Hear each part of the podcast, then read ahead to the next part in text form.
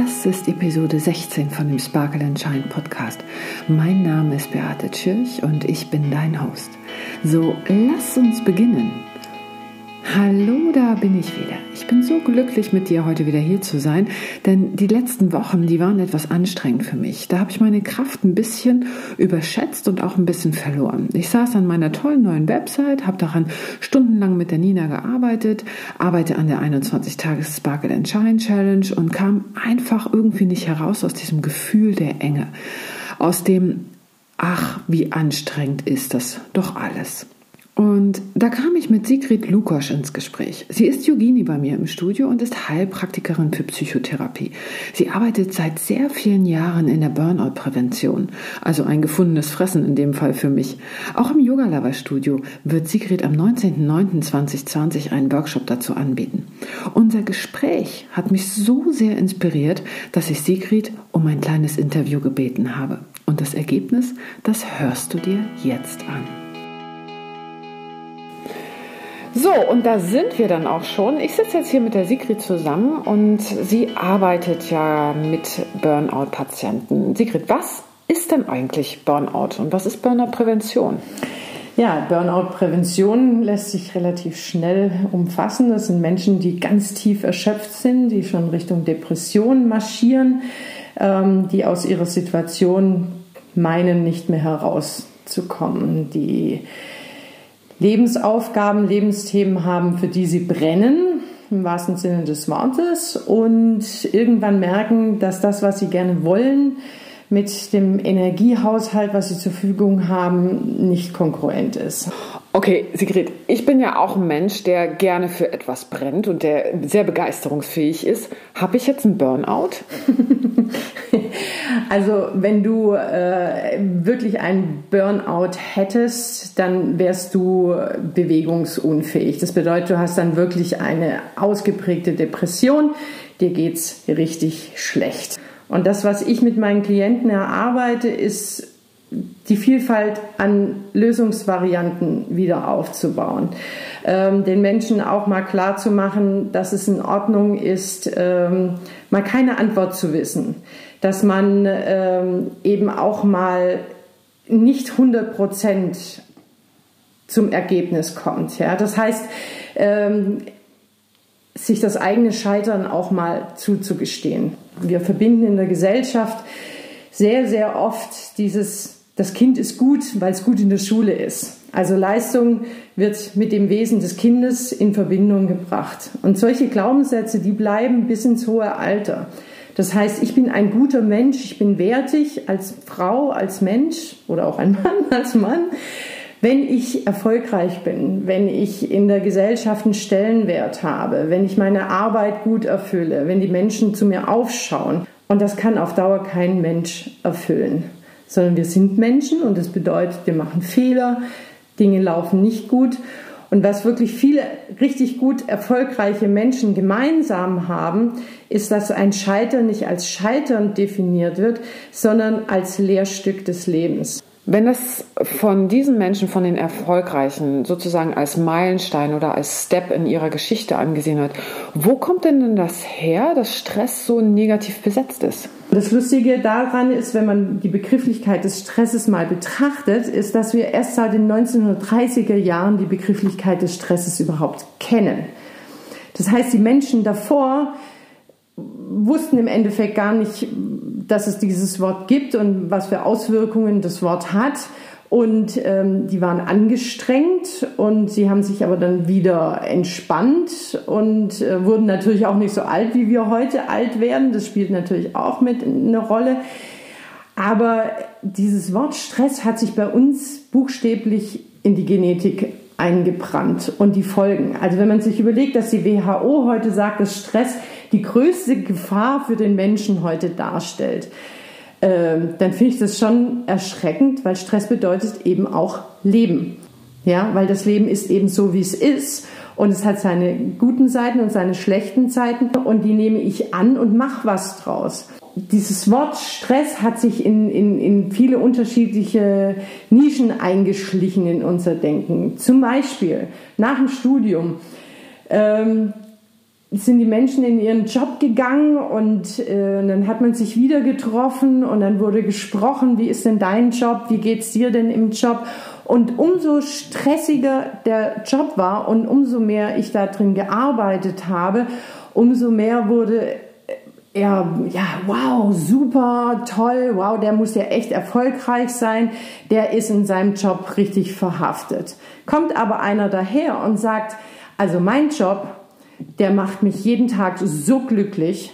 Ja, ich komme abends nach Hause, ich habe mehr Energie, als ich weggegangen bin. Ich kriege da so viel zurück. Es ist die schönste Zeit äh, meines Lebens, dass ich da in diesem Job drin bin. Großartig. In, in unserer Gesellschaft ein erfolgreicher Mensch, der muss gestresst sein. Es geht gar nicht anders. Ja? ja? Dabei ist es ja genau das, dass wir uns ja wünschen, einen Job zu haben, wo wir hingehen. Und ich habe niemals Urlaub davon. Ja, also ich möchte was machen, ja, was immer Berufung. mein Herz, genau, was meinem Herz entspricht, mhm. was meiner Berufung ähm, entspricht. Aber wann, wann hat sich denn das gedreht? Ja, warum sind die Menschen heutzutage so damit konfrontiert äh, im, im Leben, dass ich das als so anstrengend empfinde? Tatsächlich denke ich, dass es was damit zu tun hat, dass die persönliche Wertigkeit des eigenen Lebens viel ernster und größer genommen wird. Also Schlagwort mhm. Individualisierung. Ja. ja, was ein Stress. ja, man muss es immer alles noch individueller machen und man ist so anders als die anderen. Ja, eigentlich sind wir Herdentiere. Wir sind nicht so weit von der Natur entfernt und bilden uns durch unsere Einzigartigkeit ein. Wir wären, wären die Krönung und die, das, was oben drauf sitzt. Und das ist es im Endeffekt nicht. Also wir bauen uns selber so viele Baustellen, die, die wir nicht nötig haben. Mhm. Und die bauen wir uns künstlich auf, weil wir meinen, dass wir dadurch unser Leben wertiger machen. Aber das ist es nicht. Sondern wir sind auch Tiere. mit einem Bewusstsein und mit mhm. einem spirituellen Kern, ja. Aber wir sind auch in der Natur verhaftet. Und deswegen ähm, ist es halt eigentlich fast schon amüsant zu sehen, wie die Menschen sich das Leben schwerer machen, als es eigentlich ist. Beispiel. Wir schauen einen Film an und der Film ist total romantisch und dann stirbt ein Partner und wir sitzen auf dem Sofa und heulen uns die Seele aus dem Leib und leiden und der Körper tut weh und mhm. der Berg an Taschentüchern neben uns wird groß und größer und dann ist der Film zu Ende und wir sind total erschöpft. Ja, wir haben uns eine ein, dreiviertel Stunden in die totale Simulation begeben. Mhm. Also in dieser Intensität kann unser Hirn arbeiten und sorgt dafür, dass die Informationen an den Körper weitergegeben wird und der Körper sagt, ah ja, mh, das Hirn sagt so und so ist es, also dann wird das schon so sein, also jetzt äh, wir leiden. Mhm. Und der Körper leidet in dem Moment auch und wir leiden dann. Und es hat aber nichts mit uns zu tun. Es ja. hat nichts mit unserem Hier und mit unserem Jetzt zu tun und mit unserer Realität sondern wir leben etwas anderes. Und so machen wir das eben mit unseren Ängsten auch. Wir simulieren. Ja, wir stellen uns vor, wenn dann. Mhm. Ja, ich kann nicht alle wenn-danns abdecken, das funktioniert nicht. Und ähm, der spirituelle oder der gläubige Mensch hat tatsächlich in dem Moment einen, einen unglaublichen Vorteil, weil er die Simulation abbrechen kann und sagen kann, okay, ich habe jetzt keine Lösung, keine Antwort, ich gebe es jetzt in Gottes Hand. Mhm. Ich gebe es ab und die Lösung wird kommen, wie auch immer. Ich habe keine Ahnung wie, aber es wird kommen. Und ähm, ja, das bringt diesen Menschen Frieden. Und wenn wir eben leben ohne diese Spiritualität, ohne dieses Abgeben können, dieses Vertrauen, dann müssen wir uns die Lösungen selber ran schaffen. Ähm, und das kann schwierig werden und das ist anstrengend. Genau, und dann komme ich an meine Grenze ja, ja und äh, genau. weiß dann, okay, ich bin jetzt total im Stress, ich bin in meinen Simulationen sozusagen ja. permanent drin und komme dann sozusagen zu dir. Was machst du mit mir? Ja, also es beginnt meistens damit, dass ähm, ich den Menschen schon mal klar mache, welche Vokabeln sie überhaupt benutzen. Also sie kommen dann an und sagen, ich bin in dem Teufelskreis. Das bedeutet kein, äh, kein Entkommen. Es wird immer wieder das Gleiche passieren. Ähm, aber ich darf entscheiden, anzuhalten. Ja, und dann, äh, was mir wirklich sehr, sehr wichtig ist, dass ich meinen Klienten immer erstmal erzähle, wie tatsächlich unser Hirn funktioniert. Also das, was ich gerade versucht habe, so ein bisschen näher zu bringen und wie unser Körper darauf reagiert und wie die beiden miteinander agieren. Mhm. Und ähm, als ganz große Überschrift, äh, meistens über mehrere Stunden hinweg, ist es, glaub nicht alles, was du denkst und glaub nicht alles, was du fühlst.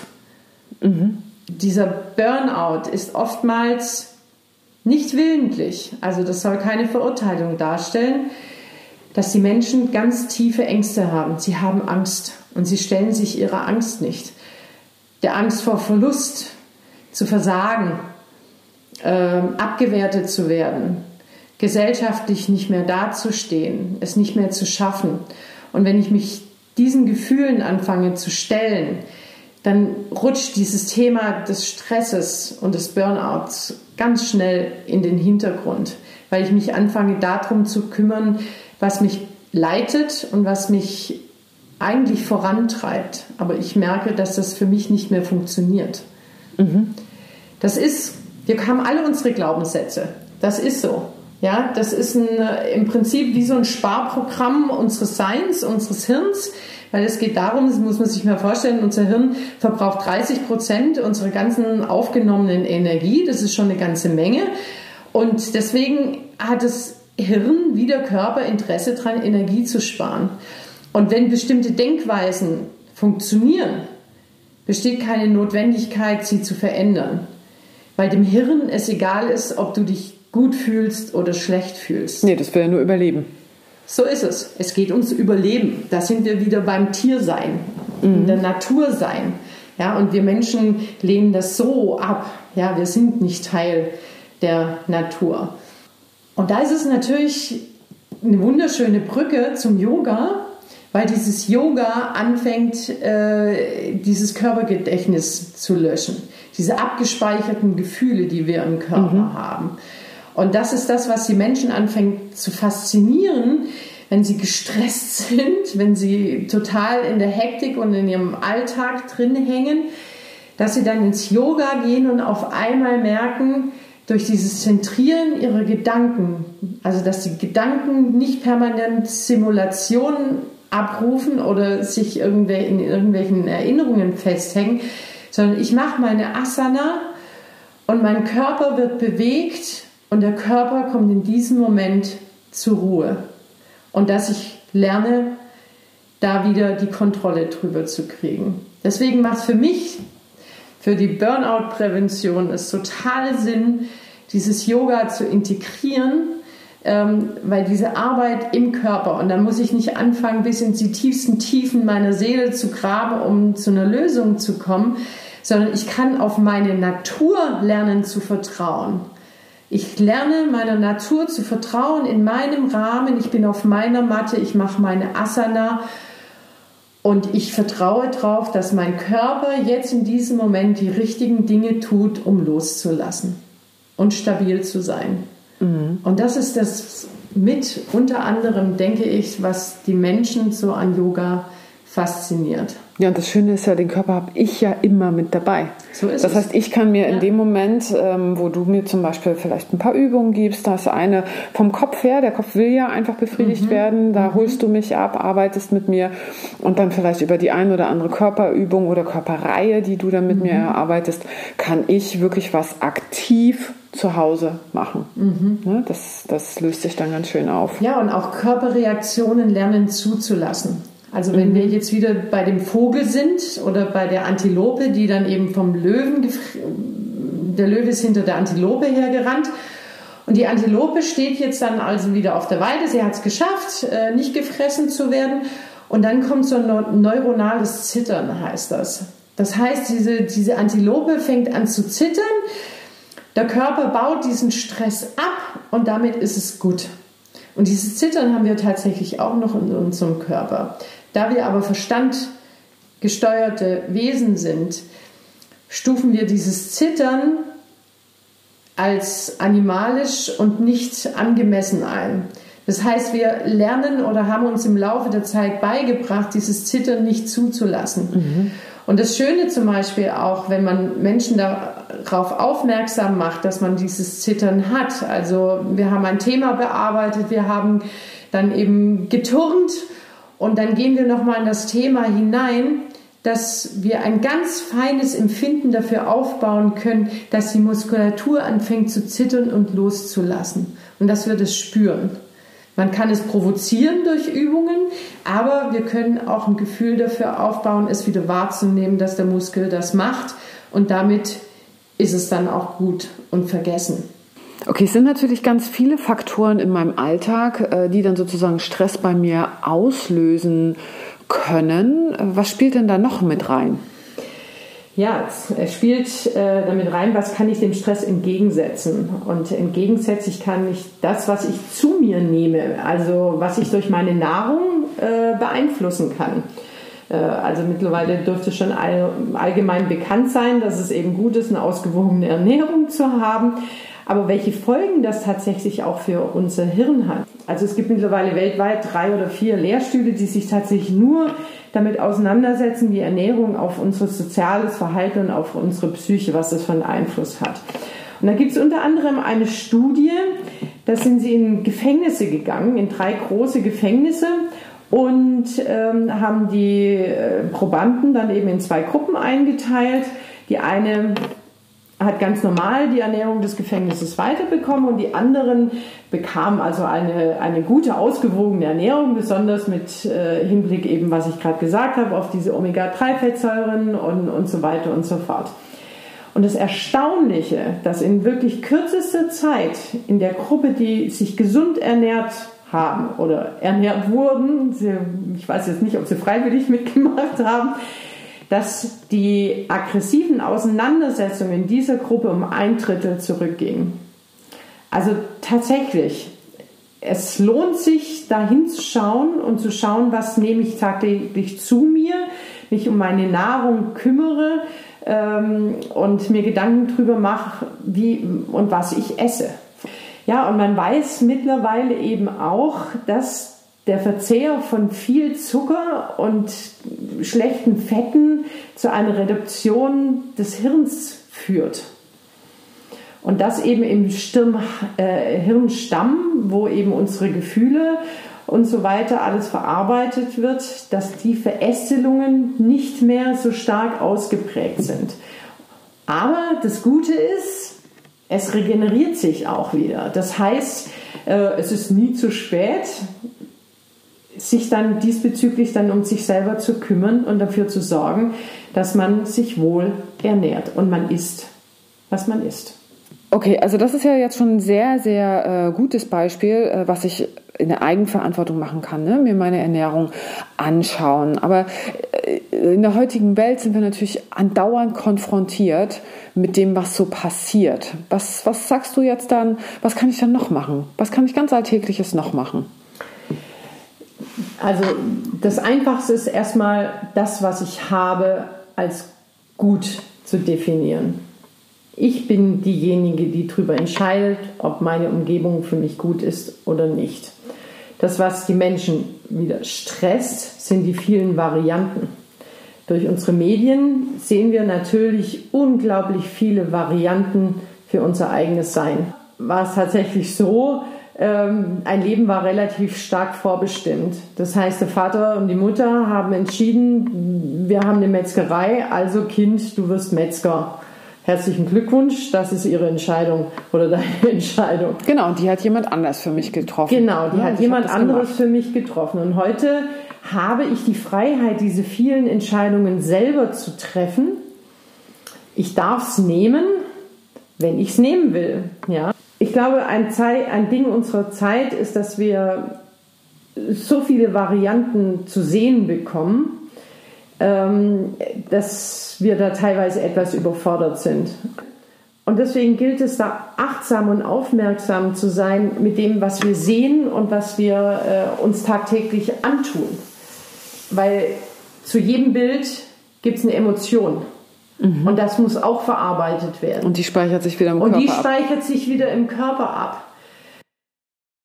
Und wenn etwas weh tut, dann tut es weh nicht, um uns zu ärgern, sondern weil wir ganz lange Zeit nicht hingehört haben, nicht achtsam mit uns umgegangen sind und, ähm, und dann eben erst in die Ruhe kommen, wenn der Schmerz groß ist. Deswegen ist Schmerz nichts Negatives, sondern der Schmerz will uns immer etwas sagen.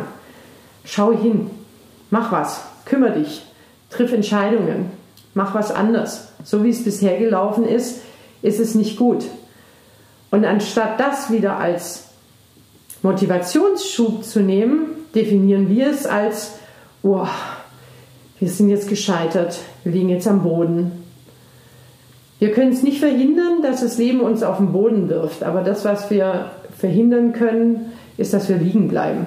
Genau, ich kann ja wieder aufstehen. Ich kann immer wieder aufstehen. Und über die Geschwindigkeit entscheide auch ich. Wie ich damit umgehe, das ist meine Entscheidung. Nehme ich es als Geschenk an und sage, wow, okay, jetzt kann ich was draus machen. Geil, ich darf wachsen. Oder ist es eine Strafe? Mhm. Und das ist die grundsätzliche Lebenseinstellung, die ich treffe. Okay, also wir haben jetzt schon gelernt, vieles hängt von meinem eigenen Gedanken ab ne? und von dem, was zwischen meinen zwei Ohren ist, wie du es so schön eben gesagt hast. Ne? Gehirn, unheimlich interessantes Phänomen. Was steckt denn da noch dahinter? Erzähl mal. Ja, es steckt dahinter natürlich eine unglaubliche Menge an Nervenzellen, an Möglichkeiten, die in unserem Kopf sind. Also bloß mal so ein paar Fakten, ein paar Zahlen. Wir haben 100 Milliarden Nervenzellen und diese sind mit einer Trillion Synapsen verknüpft. Also da ist schon ordentlich was los. Und zwischen den Synapsen haben wir 5,8 Millionen Kilometer Nerven, Nerven, die eben dann die Nervenzellen miteinander verbinden. Also diese Strecke kann, ist, sind 145 Mal um die Erde herum. 145 Mal um die Erde genau. gewickelt. Und das hast du alles zwischen deinen Ohren sitzen. Und dann kann man sich schon so ein bisschen in der Dimension vorstellen, warum das für unser Hirn wichtig ist, eben diese Filter zu haben und nicht alles zuzulassen. Ja, äh, weil das braucht einfach super viel Energie. Also ähm, das, unser Durchschnittshirn ist 1,3 Kilo schwer, ähm, sind ungefähr 2% des gesamten Körpergewichts. Und diese 2% des Körpergewichts verbrauchen 20 bis 30 Prozent der gesamten Energie, die wir zur Verfügung haben. Was aber schön ist, wenn ich mir das anhöre, das bedeutet auch, da ist ganz schön viel Entwicklungspotenzial drin. Unser Hirn verändert sich von Tag zu Tag. Das Hirn ist das, was wir denken. Ja? Das heißt, wenn wir Entscheidungen treffen, etwas anders zu machen, dann ist das anstrengend, weil natürlich unser Hirn anfängt, andere Verknüpfungen aufzubauen. Und ähm, ja, und das ist anstrengend, aber das Hirn macht's. Und wir haben es in der Hand, ob das Hirn das macht oder ob es nicht hat. Und das heißt, bis zum letzten Atemzug unseres Lebens verändert sich unser Hirn.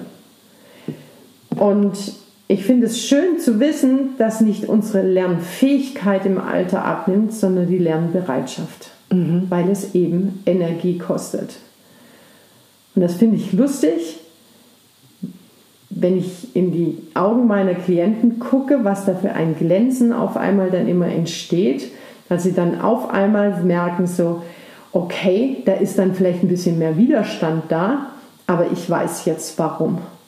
Und wenn ich weiß warum, dann kann ich damit umgehen. Mhm.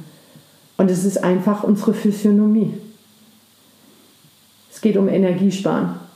Nicht mehr und nicht weniger. Deswegen glaub nicht alles, was du denkst und glaub nicht alles, was du fühlst.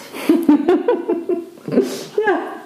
Ja, genau. Auf den Punkt gebracht. Okay, ähm, Entspannung. Wir wollen jetzt in die Entspannung rein. Mhm. Was sind so kleine tägliche Tipps, die du mit nach Hause geben kannst, was ich zu Hause machen kann, wenn ich jetzt merke, so, wow, jetzt gleich äh, brennt mir die Glühlampe da oben durch? Freude ins Leben bringen, lustige Dinge machen. Das heißt, ähm, zum Beispiel, was großartig ist, wenn man sich, also Kinder sind ja so schlau und die machen das als Spiel und bringen Erwachsene in den Wahnsinn. Aber Kinder haben ihren Spaß dabei, so einen Gegenteiltag zu machen. Ich steige heute mal andersrum aus dem Bett. Ich schlafe andersrum im Bett. Ich äh, putze meine Zähne nicht mit der linken Hand, sondern mit der rechten Hand. Ich äh, setze mich am Küchentisch auf einen anderen Platz. Ich trinke jetzt statt Kaffee Tee und bei dem einen oder anderen wird jetzt schon so die leichte Panik aufsteigen. So, oh Gott, die vielen Dinge anders machen als sonst. Das geht ja irgendwie so gar nicht. Aber daraus, da kommen wir aus unseren Kondition, Konditionierungen heraus. Das heißt, wahrnehmen, lernen, wahrnehmen, wie viele Dinge wir jeden Tag immer gleich machen. Wir denken unsere 60.000 Gedanken am Tag und wir reproduzieren 90 Prozent.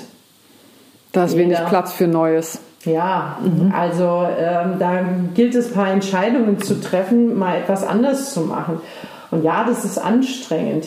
Also einer der kleinen Beispiele, die ich mache, ist, die Menschen aufzufordern, ihre Hände zu falten und dann einfach mal die Finger anders zu stapeln. Also, dass jetzt nicht der linke Daumen oben liegt, sondern der rechte. Und es ist genau die gleiche Haltung und es fühlt sich total schräg an. Mhm. Und so ist es mit allem. Veränderung fühlt sich immer erstmal ein bisschen schräg an. Aber die Definition von diesem anders fühlen habe, kann ich beeinflussen. Also sagen, ist das jetzt ein gutes Gefühl oder ist es jetzt, wow, spannend, da passiert was Gefühl? Meine Entscheidung. Ja, oder lustige Sachen machen, wie zum Beispiel sich auf den Bauch legen. Unser Vagusnerv ist ein großes Nervengeflecht im Vorderteil unseres Körpers ähm, der äh, einen Großteil des äh, parasympathischen Nervensystems ausmacht. Und der ist so, die, diese Nervenstränge sind so groß und dick, äh, dass man die tatsächlich auch von außen reizen kann und dafür sorgen kann, dass dieser Nerv Impulse kriegt, um sich zu entspannen. Unter anderem zum Beispiel Gurgeln, also jeden Morgen schön im Bad mal oder unter der Dusche eine Ladung Wasser ins Gesicht nehmen ähm, den Kopf in den Nacken und äh, frisch, fröhlich, frei gurgeln. Ist lustig, kann man auch noch verschiedene Töne produzieren. Singen sowieso. Ja, und so gibt es ganz viele Dinge. Anfangen zu spielen, das Kind mal wieder ein bisschen rausholen. Ja, einfach äh, über Dinge lachen und Freude ins eigene Leben reinbringen. Und niemand bringt Freude in mein Leben, sondern ich, ich bringe Freude in mein Leben. Und dann teile ich es mit den anderen und dann wird es doppelt so schön. Aber wenn ich keine Freude haben will, dann bringt mir niemand die Freude. Sigrid, ich ja. danke dir sehr. Ich gurgel mich jetzt durch die Welt und esse Gummibärchen mal andersherum. Ich freue mich sehr auf den Workshop, den du im Studio gibst. Ja, also ich bin gespannt, mhm. wie wir die Welt einfach ein wenig fröhlicher machen. Genau. Ja. Dankeschön. Ich danke dir. Also ich freue mich sehr auf den Workshop mit Sigrid am 19.09.2020 im Yoga Lover Studio. Schau gleich nochmal auf der Website nach den genauen Informationen darüber und melde dich direkt an. Ich freue mich auf nächste Woche und bis dahin leb in ein wenig Sparkle and Shine.